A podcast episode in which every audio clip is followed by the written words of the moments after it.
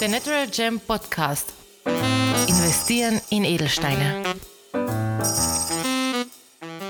Und willkommen zurück bei The Natural Gem Podcast, wo wir uns alle zwei Wochen auf die Spuren des Edelsteins begeben. Heute wieder mit meinen beiden Kollegen, unserem COO Patrick Noel Herold Krieger und Sales Manager Ferdinand Schwarzer. Hallo ihr beiden. Hallo Emanuel. Hallo Emanuel, schön zurück zu sein.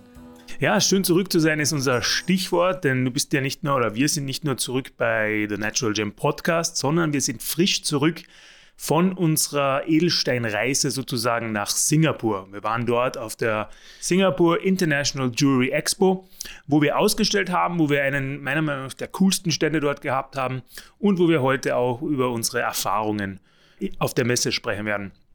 Gleich mal die erste Frage an euch. Wie geht es euch mit dem Jetlag? Ja, Jetlag ist vorbei, eine leichte Stimmbandentzündung danach, aber das ist einfach so, wenn man aus Asien zurückkommt, die Klimaanlage und so weiter, dann ist das alles nicht gewohnt. Ganz genau, ja. Man hört es vielleicht noch ein bisschen an unseren Stimmen, aber ansonsten haben wir alles gut überstanden und sind schon wieder fleißig am Arbeiten. Ja, ich möchte natürlich jeden einladen, sich auch gerne mal unser Instagram anzuschauen, wo wir verschiedene Aufnahmen unserer, unseres Standes haben. Wir hatten ja eine eigene Abteilung, eine eigene Abteilung nur für Rubine, Saphire, Smaragde und auch für Tanzanite und andere wunderbare Steine. Fernand, was hat dich vielleicht am meisten überrascht, welcher Stein am begehrtesten dort war? Ja, also was mich sehr überrascht hat, war, dass äh, unsere Paraiba-Turmaline ganz besonders nachgefragt waren. Also das war das, was am meisten am Anfang die Aufmerksamkeit der Kunden auf uns gelenkt hat. Äh, sehr interessiert waren sie natürlich ganz klassisch an unseren Rubinen, Saphiren und Smaragden. Und was auch sehr spannend war, dass Raritäten, wie zum Beispiel der verschiedene Spinelle, wie zum Beispiel unser farbwechselnder Kobaltspinell, sehr, sehr beliebt waren. Also das war sehr spannend zu sehen und dass die Kunden auch grundsätzlich extrem informiert über die Edelsteine waren. Patrick, vielleicht kannst du uns gleich mal von deinen ersten Eindrücken der Messe erzählen. Also du bist da reingekommen, hast die verschiedenen Aussteller gesehen, konntest auch gleich mal feststellen, wie sich unsere Sammlung nicht gegen, aber im Vergleich zu den anderen ähm, auch messen kann. Wie ist es dir gegangen auf der Messe? Was war dein Eindruck? Ja, also so wie der Ferdinand schon gesagt hat, also die Menschen sind extrem informiert und dementsprechend waren die Stände auch ausgerichtet. Ähm, das, was ganz spannend ist, ist, es war ja die, die Singapore International Jewelry Expo, wie der Name schon sagt, war in erster Linie Richtung Schmuck bzw. Preziosen ausgerichtet. Und wir sind mit unserem Stand gut im Feld derer gelegen, die die Steine lose verkauft haben. Und die Qualität der angebotenen Steine war definitiv ganz, ganz weit oben. Also da muss sich diese Messe, was die Qualität betrifft, ähm, sicher nicht zum Beispiel vor der Qualität auf einer Chemgenet verstecken. Alles klar, also du hast jetzt schon angesprochen, mehr der Fokus auf Schmuck tatsächlich. Also welchen Art von Schmuck konnte man dort denn alles sehen? Ja, von bis, also von unter Anführungszeichen günstigen, aber trotzdem hochwertigen Silberschmuck, also das, das ganz klassische für, für Everyday, bis hinauf zu, zu wunderschönen Colliers mit Rubin, Spinell und so weiter besetzt. Also unter Anführungszeichen für jedes Geldbörsel war dort etwas dabei.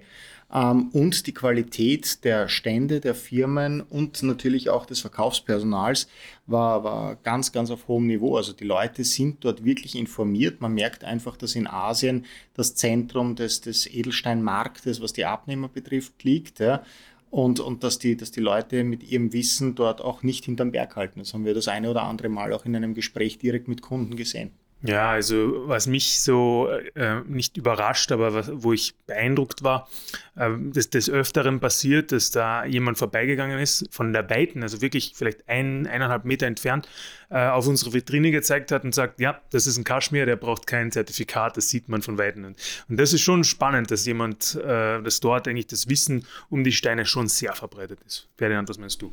Ja, ganz genau. Also die Leute waren perfekt informiert und man hat es auch an ihrem eigenen Schmuck gesehen, den sie getragen haben.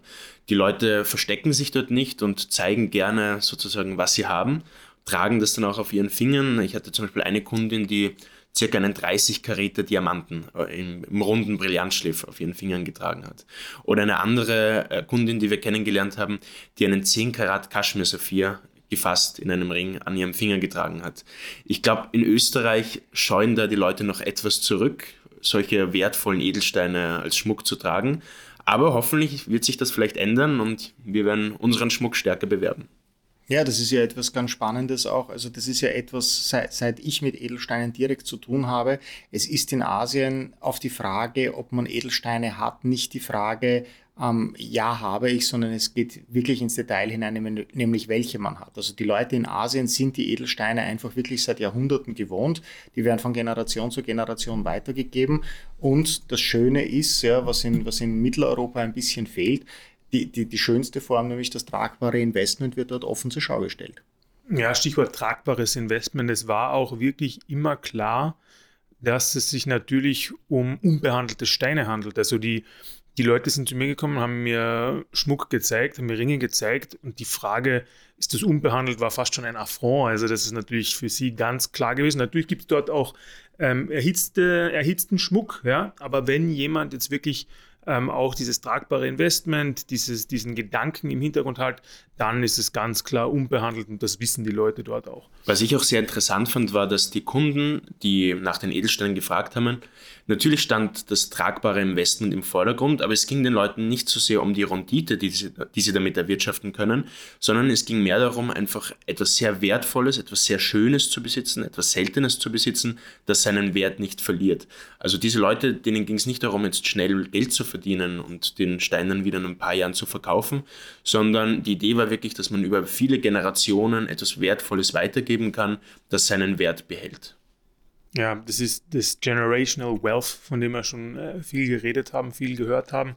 Äh, das ist in Asien noch wesentlich stärker ja, fundiert als vielleicht noch bei uns. Um vielleicht nochmal kurz aufzulockern, bevor wir tatsächlich auch über Trends und Auswirkungen auf die gesamte Edelstein- und äh, Schmuckbranche sprechen, zu kommen, äh, möchte ich äh, euch gerne nochmal fragen, vielleicht dich speziell, Ferdinand, weil ich weiß, du hattest diese Interaktion. Ähm, welche speziellen Begegnungen oder Erlebnisse hattet ihr denn auf der Messe? Ja, also da gab es einige Erlebnisse. Ähm, etwas, was mir zu, als allererstes in den Sinn kommt, war eine junge Chinesin, die zu uns an den Stand gekommen ist, hat mir gleich die Möglichkeit gegeben, ein bisschen meine chinesischen Skills wieder aufzupolieren und ein bisschen mit ihr zu sprechen. Und das war ganz interessant, diese Begegnung. Die hat dann auch tatsächlich von uns gekauft, einen Paraiba-Turmalin. Und was witzig war, war, dass die, die war 21 Jahre alt und hat sozusagen für das Wochenende zum Shoppen von ihrer Mutter ein Budget bekommen von 80.000 US-Dollar, mit denen sie shoppen gehen kann. Und das hat sich dann erst so in der Preisverhandlung herausgestellt, als wir am Anfang verhandelt haben, und sie dann gesagt hat, ihr Maximum sind eben 80.000 Dollar, weil das ist das Budget von ihrer Mutter. Gott sei Dank konnten wir dann einen Stein für sie finden, der sozusagen in das Budget gepasst hat. Aber das war ganz interessant. Und die, auch die, dieses junge Mädchen kannte sich trotzdem perfekt mit Paraiba-Turmalinen aus, hat mir sofort gezeigt, worauf es ihr ankommt, eben auf diese schöne Swimmingpool-Farbe. Und äh, kommt auf jeden Fall nicht alle Tage vor, dass ähm, 21-jährige Mädchen mit so einem Budget shoppen gehen. Was, der, was, der, was der Ferdinand jetzt gar, gar nicht erzählt hat. Also die, auch, auch, auch diese junge Dame hat sich ja exzellent ausgekannt. Also ich, ich habe das Gespräch dann nur so ein bisschen am, am Rande mitbekommen. Also sitzt dann da und schaut sich, schaut sich diesen Paraiba-Turmalin an, der hat, was hat er, 17 Karat hat 17 Karat, ja. ja. Und, und, und sitzt da und sagt plötzlich more bigger, more bigger, more green, more green. Also die weiß ganz genau, wovon, wovon sie spricht. Ja. Und, und, und hat einen 17 Karat Paraiba-Turmalin, der in, in, in wirklich äh, augenreiner Qualität Qualität ja, und fängt plötzlich an, sie möchte was Größeres, sie möchte etwas haben, das noch mehr und intensiver von der Farbe her ist. Ja, ähm, aber das ist sich dann vom Budget her dann definitiv dann doch nicht mehr ausgegangen. Ne? Genau, ja, da muss vielleicht ihre Mutter das nächste Mal für den nächsten Shopping-Ausflug das Budget aufstocken. Ach, wo, wo, waren diese Mütter, wo ich jung war? also wie ist das auch generell mit den losen Steinen. Ja, also das ist doch eine Schmuckmesse und wir waren dort, natürlich haben wir auch Schmuck mitgehabt, das darf ich jetzt auch nicht äh, untergraben, aber hauptsächlich waren wir ja dort mit den losen Steinen. Wie kann man das beurteilen? Naja, was, was wir in Singapur gelernt haben, ist, dass es in Asien offenbar doch bis zu einem gewissen Punkt ein Hemmnis ist, einen losen Stein zu kaufen, weil die Leute zwar dem Stein vertrauen und auch den Zertifikaten, allerdings offenbar nicht dem, dem örtlichen und regionalen Goldschmied bzw. Juwelier. Also die Angst, dass der Stein, der dann gefasst werden soll, wenn er dann zurückgeholt wird im fertigen Schmuckstück, möglicherweise nicht mehr der ist, ähm, der abgegeben wurde, Stichwort, der wurde ausgetauscht. Ja. Das ist eine Angst, die wir das eine oder andere Mal tatsächlich im Kundengespräch hatten. Ja. Und das ist auch der Grund, wieso die Leute gerne fertige Schmuckware kaufen, die dann noch einmal von entsprechenden Zertifizierungsinstituten wie SSF, Gübelin oder GRS zertifiziert sind, wo eben bestätigt wird, dass das gesamte Schmuckstück mit dem verbauten Centerstone ähm, eine entsprechende Provenienz hat. Natürlich fährt, man jetzt nicht nur auf diese Messen, um äh, gut zu verkaufen, was wir natürlich auch gemacht haben, aber in erster Linie ist es ja auch ein Erfahrungsbericht, ein, soll man sagen, ein Zeugnis des derzeitigen Marktes, dass man sieht, was sich so tut, was sind die derzeitigen Produkte, die angeboten werden, wie geht es äh, mit der Konkurrenz und wie verhält sich der Kunde oder der Markt im Generellen. Jetzt ist meine Frage an euch, wie seht ihr das generell im Schmucksektor und auch natürlich im unbehandelten Edelsteinsektor speziell? Also zunächst ist mir mal aufgefallen, dass im Schmucksektor das Design ganz anders ist, als es in Europa ist. Also das, das asiatische Schmuckdesign ist ein bisschen filigraner, ein bisschen verspielter, floraler, man hat Blumenmuster, Tiermuster, Schmetterlinge, etwas, was man eigentlich im klassischen europäischen Schmuck nicht mehr hat.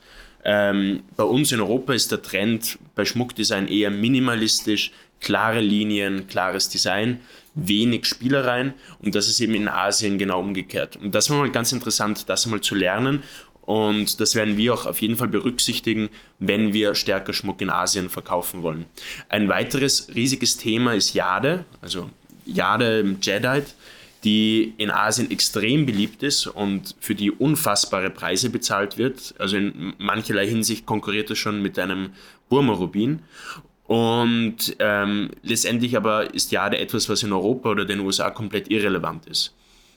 Das ist auf jeden Fall interessant für uns zu sehen. Wir haben jetzt nicht vor, uns in irgendeiner Weise auf Jade zu spezialisieren, aber war auf jeden Fall eine gute Lernerfahrung was definitiv auch ein Punkt ist, das was wir, was wir auch gesehen haben bei, bei anderen Händlern, die unter Anführungszeichen lose Steine verkauft haben. Es wird sehr, sehr stark im Bereich Schmuck auf entsprechende Layouts gesetzt.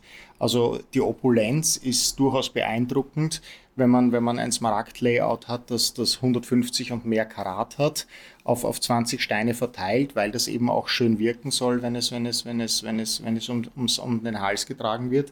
Ähm, plus, was definitiv ein Punkt ist, Qualität zählt. Ja? Also es ist, es ist definitiv die Zeit vorbei, speziell auf solchen Messen, wo unter Anführungszeichen Kleinzeug oder wenig ansehnliches Zeug verkauft wird, sondern es geht schon in Richtung der Qualität, es geht in Richtung der Herkunft und es geht natürlich auch in Richtung der Unbehandeltheit. Also je, je weniger ein Stein behandelt ist, beim Smaragd zum Beispiel in Richtung Minor Oil runtergehend, was früher gerne noch significant oder moderate war, weil es ja im Schmuck unter Anführungszeichen egal war früher. Also diese Zeiten sind vorbei und uh, Quality First ist definitiv der Anspruch, was wir dort ganz klar mitgenommen haben. Ja. Nun muss man natürlich auch sagen, dass äh, die Singapur-Messe speziell eine Messe ist, die gezeichnet ist von sehr viel, sagen wir mal, Kapital. Also es findet im Marina Bay Sands statt. Wenn man die durchschnittlichen Kundensegmente anschaut, sind die doch eher sehr wohlhabend. Also ich habe selten so viele teure Uhren, Designer, Taschen etc. auf einem Ort gesehen. Äh, trotzdem wird dort extrem auf Qualität geschaut. Es wird nicht ziellos eingekauft. Es wird nicht einfach nur des Geldes Ausgebens we äh, wegen äh, ja, gewüstet.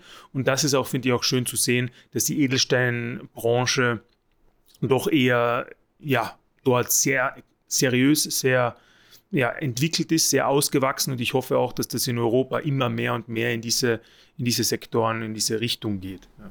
Was ich auch sehr interessant fand, war, also wir haben ja eben schon festgehalten, dass die Kunden sehr informiert waren und sich auch über die ganzen Behandlungen gut auskannten. Es ist aber so, dass also Heat Treatment bei Rubinen und Saphiren war jedem bekannt. Interessant ist, dass ähm, bei Smaragden die Ölung nicht allen bekannt ist. Also natürlich der absolute Experte weiß sofort No Oil, Minor Oil, Insignificant Oil, kennt sich sofort damit aus und dem sagt das was. Aber es gab durchaus einige, denen wir das genauer erklären mussten, was diese unterschiedlichen Graduierungen bei der Ölung bei einem Smaragd bedeuten. Was ich auch interessant fand, äh, weil es war jetzt ein Stein, den wir nicht mit hatten, weil es natürlich eher unter Anführungszeichen ein Hotshot-Stein, Fringe-Stein oder auch immer ist, ähm, wie die Erfahrungsberichte wie zu, zum Beispiel Zavorite waren. Da haben ein paar Leute erzählt, dass sie vor fünf, sechs Jahren Zavorite gekauft haben äh, auf Messen äh, um weiß nicht, 100 Euro das Karat und, und jetzt mehrere tausend dafür zahlen müssten. Also äh, schon auch spannend, wie man vor Ort sieht, dass auch Hotshot-Steine ihrem Potenzial gerecht werden. Ja, man darf ja auch nicht vergessen, also mein, bei, bei, mir ist es jetzt doch schon länger, länger her, dass ich das letzte Mal in Asien auf einer Messe war. Ko konkret war das 2019 in Hongkong. Ähm, dann kam Covid ja, und der Markt hat sich auch ohne dass Messen physisch stattgefunden haben, hat sich während der Pandemie und jetzt im Nachgang deutlich entwickelt. Also ganz klar sind sogenannte Hotshot-Steine sind nach oben gegangen und zu Hotshot unter Anführungszeichen zähle ich nun einmal auch den Spinell. Also Spinell-Preise aus Mahenge, Tansania sind komplett durch die Decke gegangen. Die Leute suchen Raritäten, die Leute sind, sind, sind sehr gut informiert. Ähm, und was der Ferdi gesagt hat, ist, ist absolut korrekt. Also die Leute wissen vielleicht oder ihnen ist es nicht so bewusst beim Smaragd unter Anführungszeichen, Smaragd jetzt nicht der klassische Anlagestein auch in Asien ist. Ja. Der wird gut für, für Schmuck verwendet. Ja. Also die Ölung weniger, aber die Leute wissen ganz genau, woher das Smaragd kommt. Ob der jetzt aus Brasilien, Kolumbien oder, oder aus äh, äh Sambia kommt zum Beispiel oder aus Äthiopien, das wissen die Leute ganz genau. Ja, wir hatten generell, also ich würde jetzt bessert mich gerne aus, wenn, wenn ihr da jetzt noch andere Beispiele habt, aber wir hatten eigentlich vier große Steine, die, obwohl sie jetzt nicht als die klassischen Anlagesteine gelten, sehr viel Aufsehen ähm, erfahren haben. Und vor allem voran würde ich jetzt mal sagen, war das der Alexandrit, den wir mit hatten, weil der einfach so ein bisschen diesen Show-Effekt hat, diesen Farbwechsel zu zeigen. Aber auch, wie du sagst, der Color Change äh, Spinell äh, der Mahenge-Spinell und äh, auch der Tansanit äh, in der Qualität war nicht leicht zu finden. Und natürlich am, am Anfang, was du angesprochen hast, äh, der Paraiba-Turmalin. Also die vier Steine, Spinell, Turmalin, Paraiba-Turmalin, Tansanit und eben Alexandrit, äh, haben uns doch auch aus der Masse so ein bisschen rausgehoben. Natürlich hatten wir sehr, sehr gute Rubin Saphir Smaragde dabei, das uns sozusagen unser Brot und Butter, unsere Daseinsberechtigung äh, wirklich gibt, aber dann eben die vier Steingruppen, die uns dann nochmal äh, ja, ganz gesondert gemacht haben. Was auch eine große Überraschung für uns war, waren das Thema der Zertifikate. Früher war es immer allgemein bekannt, das Einzige, was in Asien zählt, ist GRS, Gübelin und SSCF ist dort uninteressant. Und auch das hat sich über Covid scheinbar massiv geändert. Natürlich ist GRS noch immer ein sehr beliebtes Zertifikat in Asien, aber alle Leute, die sich gerade gut auskannten mit den Edelsteinen und die an den hochwertigen Edelsteinen interessiert waren, haben, haben vor allem auf Gübelin und SSCF geschaut. Also diese alte, dieser alte Trend, dass nur GRS zählt, ist definitiv vorbei, würde ich sagen. Natürlich ist GRS ein gutes Zertifikat, aber Gübelin und SSCF erfreut sich mittlerweile auch in Asien große Beliebtheit.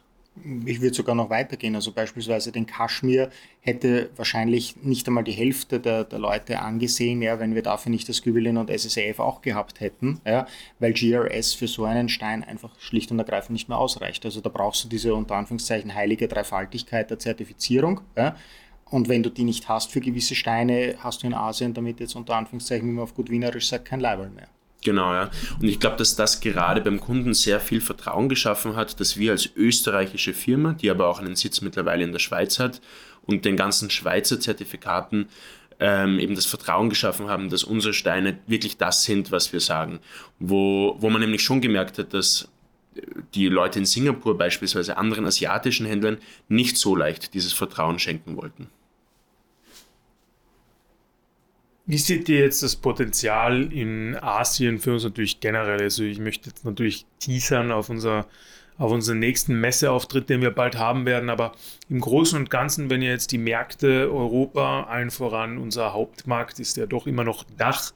Wenn ihr das jetzt vergleicht mit Südostasien und dann vielleicht China noch im Speziellen, äh, wie kann man da Vergleiche ziehen? Ist das komplett anders? Wie gehen wir jetzt damit um in Zukunft? Ich würde sagen, der größte Unterschied ist, dass im Gegensatz zu unseren Kunden in Europa, die vor allem wirklich rein das Investment im Vordergrund sehen, kaufen unsere Kunden in Asien Edelsteine, weil sie ihnen gefallen. Es ist etwas Schönes und etwas Seltenes und das wollen sie haben. Es geht nicht darum, jetzt schnell Rendite mit den Edelsteinen zu machen. Also generell Edelstein ist ja auch kein Schnellrundite-Werkzeug. Ja. Also sagen wir immer mit Anlagehorizont fünf bis acht Jahren und am besten geeignet natürlich für Generational Wealth, also über Generationen hinweg aufbauende äh, Reichtum. Und das ist in Asien halt wesentlich stärker in den Köpfen verankert als hier noch. Ja, es ist eben auch so, gerade in der chinesischen Kultur, dass es eben diese Gesichtskultur ist. Und der Edelstein gibt dir Gesicht, er gibt dir Status, er erhöht dein Ansehen in der Gesellschaft. Je größer, je seltener, je prachtvoller, je funkelnder, desto höher ist dein, ist dein Status und dein Ansehen bei, bei anderen Leuten in Asien und das speziell in der chinesischen Kultur. Und das ist etwas, was in Europa fast umgekehrt ist. Also dass gerade besonders reiche Leute ihren Wohlstand gerne verstecken in Europa. Ferdinand, wie, wie heißt das auf Chinesisch, diese Gesichtskultur? Nienze. Also da, das ist schon etwas, also weil ich, weil ich, weil, wenn wir jetzt gerade den Podcast aufnehmen, ich schaue auf das Buch, das der Thomas geschrieben hat, investieren in Edelsteine, Geld verdienen mit den schönsten Dingen der Welt. Das ist ein Claim, mit dem hättest du in Asien wahrscheinlich eher Kopfschütteln erzeugt, weil die Leute kaufen die Edelsteine nicht so wie der Ferdinand schon gesagt hat, um eine Rendite zu machen, um damit Geld zu verdienen. Die Leute kaufen das, weil sie es seit Jahrzehnten, Jahrhunderten gewohnt sind, damit ihr Vermögen abzusichern, aber dieses Vermögen gerne auch zu tragen, zur Schau zu stellen. Also das ist definitiv etwas. Etwas, wo die Märkte komplett zusammengerückt sind, ist der Bereich des Qualitätsanspruchs, ja, speziell auf solchen Messen. Und äh, der Emanuel hat es ja schon gesagt, das Teasern für unseren nächsten Messeauftritt in Hongkong dann. Ja. Also das, das wird ganz spannend. Ähm, also die Leute wissen ganz genau, was sie kaufen. Die Leute, je höherwertig die Edelsteine sind, je seltener sind, desto wichtiger sind die Zertifizierungen und die allgemeinen Qualitätsansprüche. Und äh, es sind auch gewisse Trends in Asien, die ich so gesehen habe, die vielleicht auch spannend wären, ob die sich nicht auch langfristig oder kurzfristig vielleicht sogar in Europa durchsetzen. Und das ist auch vor allem allen voran, meiner Meinung nach, du hast es angesprochen, das Tragen des Investments. Und das finde ich ja auch so schön, denn ich kaufe mir jetzt keine teure Uhr, um sie nicht zu tragen. Ja? Es ist sogar schlecht für eine teure Uhr, wenn die äh, gar nicht getragen wird. Und ja, schon langsam verankert sich auch dieser Gedanke bei mir immer mehr im Kopf. Ich kaufe mir doch nicht einen, einen Edelstein, um ihn gar nicht zu tragen. Und es ist doch schön, den manchmal oder vielleicht auch immer, so wie Patrick, der, den ich gerade anschaue, und seinen äh, stark blauen Saphir, den er am, am Ringfinger trägt, zur Schau stellt. Also das ist schon schön, die auch zu tragen oder die, ich meine, das ist jetzt Lapus Lazuli, das du trägst, aber die du gerne oben hast. Äh, das ist natürlich auf deinen Manschetten immer, immer gern gesehen. Ja. Wie seht ihr das? Ist das etwas, was in Europa sich durchsetzen kann? Ist eine gute Frage. Also der, der, der Punkt ist, was in, was in Asien vielleicht am ehesten zu erkennen ist, ähm, die Asiaten tragen nicht vordergründig den weißen Diamanten. Die Asiaten tragen sehr gerne Farbe. Das ist etwas, was in, was in Europa aus meiner Sicht leider Gottes noch viel zu kurz kommt. Also der klassische Schmuckstein ist nach wie vor der, der Diamant bei uns in Europa. Ja, Im Verhältnis zu einem Rubin, Saphir, Smaragd ist zumindest mein Gefühl. Ja. Ähm, die Opulenz, die Qualität der Steine ist in Asien definitiv noch höher, die getragen wird, aber wenn, wenn man ganz ehrlich ist, der Markt in Europa ist jetzt seit den 2000ern erst so richtig wieder im Anspringen. Ja. Davor war er 60 Jahre de facto nicht vorhanden, ähm, was die Edelsteine betrifft. Also da, da haben wir noch viel Aufholbedarf. Ich sehe das aber durchwegs positiv und ich sage, Wettbewerb kurbelt, äh, kurbelt, den Markt an, hilft allen. Ja. Und ich finde es wahnsinnig schön, wenn man, wenn man in Europa, wenn man in Wien durch die Auslagen geht, ja, auch der Qualitätsanspruch der Steine in den Wiener Auslagen, bei den Wiener Juwelieren, bei unseren Kollegen, ja, geht definitiv nach oben. Singapur speziell ist eine, eine wunderbare Stadt. Und so haben wir das auch dieses Mal in unserer Reise wieder wahrgenommen. Äh, allen voran der Merlion, ja, den äh, wir beim Laufen ja des Öfteres, Öfteren passiert sind. Wenn ihr jetzt sagen müsstet, der Merlion wäre noch besser mit einem Edelstein in der Mitte, ja, welcher Stein wäre das? Hm, aus meiner Sicht wäre das auf jeden Fall der Paraiba-Turmalin, weil dieses Wasser-Swimmingpool-blaue, diese elektrische Farbe, das würde dem noch mehr Glanz verleihen, weil der steht ja eben im Wasser eine, Misch eine Mischung aus Fisch und Löwe oder aus Meerjungfrau und Löwe und ich, aus meiner Sicht wäre der, der Paraiba-Turmalin auf jeden Fall passend. Und Patrick, wenn du einen Edelstein in den Gardens by the Bay verstecken könntest, welcher wäre das? Puh. Ich glaube, wenn ich an die Gardens by the Bay denke, würde ich dort einen großen Mahenge Spinell am ehesten sehen. Also richtig, richtig schön leuchtend, wahnsinniges Feuer. Also der passt dort wirklich gut hinein. Ja, ja sehe ich, dort, sehe ich dort auch ganz gut. Und das Lustige ist, sind jetzt beides nicht die klassischen Anlagesteine, aber man sieht eben, man ist in Asien. Das war insgesamt witzig, eben bei den, bei den asiatischen Kunden, dass die Mystik des Edelsteins oder die Bedeutung des Edelsteins eine viel größere Rolle spielt.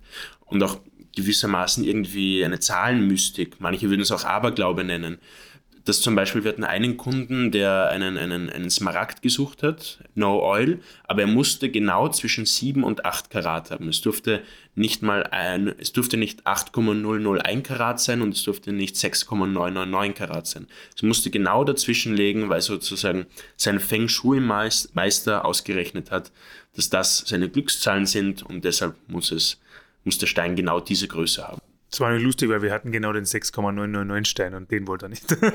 so, ähm, jetzt hätte ich gerne noch äh, eure Abschlussgedanken zur Messe gehört und dann noch eine kurze Vorfreude auf die nächste Messe, bitte. Also Singapur wird uns definitiv wiedersehen, ja? beruflich und privat, weil es ist einfach wirklich, also ich, ich breche selten eine Lanze für ein, für, ein, für, ein, für ein fremdes Land, für eine fremde Stadt, aber Singapur ist definitiv eine, ein, ein, ein wunderbarer Platz. Ähm, vielleicht nicht in der Regenzeit, ja, weil du gehst bei schönem Wetter laufen und kommst garantiert im Regen zurück. Aber Singapur ist einfach wirklich ein Traum und, und wer noch nicht dort war, ist definitiv als Stopover oder auch gerne für länger definitiv eine, eine Reise wert. Ganz genau, ja. Also mich hat beeindruckt, wie grün die Stadt war und es war irgendwie wie eine Mischung aus Hongkong und Dubai. Es hatte sozusagen die Modernität Dubais, aber gleichzeitig den Charme und den Charakter von Hongkong. Und ähm, das fand ich ganz besonders schön. Und obwohl es so eine riesige Metropole ist, hat man überall Bäume, Blumen, Pflanzen. Und es, die Stadt fühlt sich so an, als würde man durch einen Garten spazieren. Wer es sich leisten kann, soll ins Ruffles gehen und einen Original Singapur-Link trinken. Momentan ist der aktuelle Preis 39 Singapur-Dollar. Man darf dafür die Erdnüsse, die man dazu isst, gerne auch auf den Boden werfen. Kein Spaß, ist tatsächlich ein, ein Erlebnis. Stichwort Hongkong Ferdinand, du hast ja dort auch teilweise studiert für ein Jahr. Äh, und dort werden wir ja als nächstes auftreten. Was können wir in dieser Stadt erwarten, was vielleicht anders sein wird als in Singapur? Und äh, ja, vielleicht gibt es uns einen kurzen Teaser, auch für uns beide, da wir ja wieder dort sein werden. Ja, also Hongkong ist eine meiner Lieblingsstädte auf der Welt und es verbindet wirklich die chinesische Mentalität mit der englischen Mentalität. Das finde ich ganz besonders spannend. Und zur Messe selbst, es ist die, die größte Juwelenmesse Asiens, eine der wichtigsten Juwelenmessen der Welt. Und da bin ich sehr gespannt darauf, ähm, was uns das bringen wird. Es werden dort viel mehr Händler sein. Also auf der Messe selbst sind keine B, B2C-Klienten zulässig. Ähm, und bin sehr, sehr gespannt, was wir dort sehen werden, welche neuen Kunden wir kennenlernen. Ich baue darauf, dass viele Kunden und viele Kontakte, die wir in Singapur geknüpft haben, auch dort wiedersehen werden. Alle Leute haben uns ans Herz gelegt, unbedingt auch nach Hongkong zu fahren. Und ja, ich bin sehr zuversichtlich und freue mich sehr auf diese Messe im September. In diesem Sinne möchte ich mich bei euch bedanken. Jetzt dürft ihr euch ausschlafen vom Jetlag und äh, wir hören uns dann wieder bei der nächsten Folge oder vielleicht dann beim Review zu Hongkong. Danke euch beiden. Shishi. Das Danke in Chinesisch. Vielen Dank. Vielen Dank auch dieses Mal fürs Einschalten und Zuhören. Wollt ihr mehr Informationen und mehr zum Thema Investieren in Edelsteine erfahren? Dann klickt einfach auf unsere Homepage www.thenaturalgem.com. Dort könnt ihr auch gleich einen Beratungstermin vereinbaren. Dieser kann telefonisch oder per Zoom oder natürlich auch persönlich erfolgen. Dafür könnt ihr auch einfach zu uns ins Büro vorbeikommen, am Universitätsring 12 in Wien. Um uns zu kontaktieren, könnt ihr uns natürlich auch anrufen oder auch einfach eine Mail schreiben. Telefonnummer sowie E-Mail-Adresse sind in den Shownotes verlinkt. Bis zum nächsten Mal bei The Natural Gem Podcast.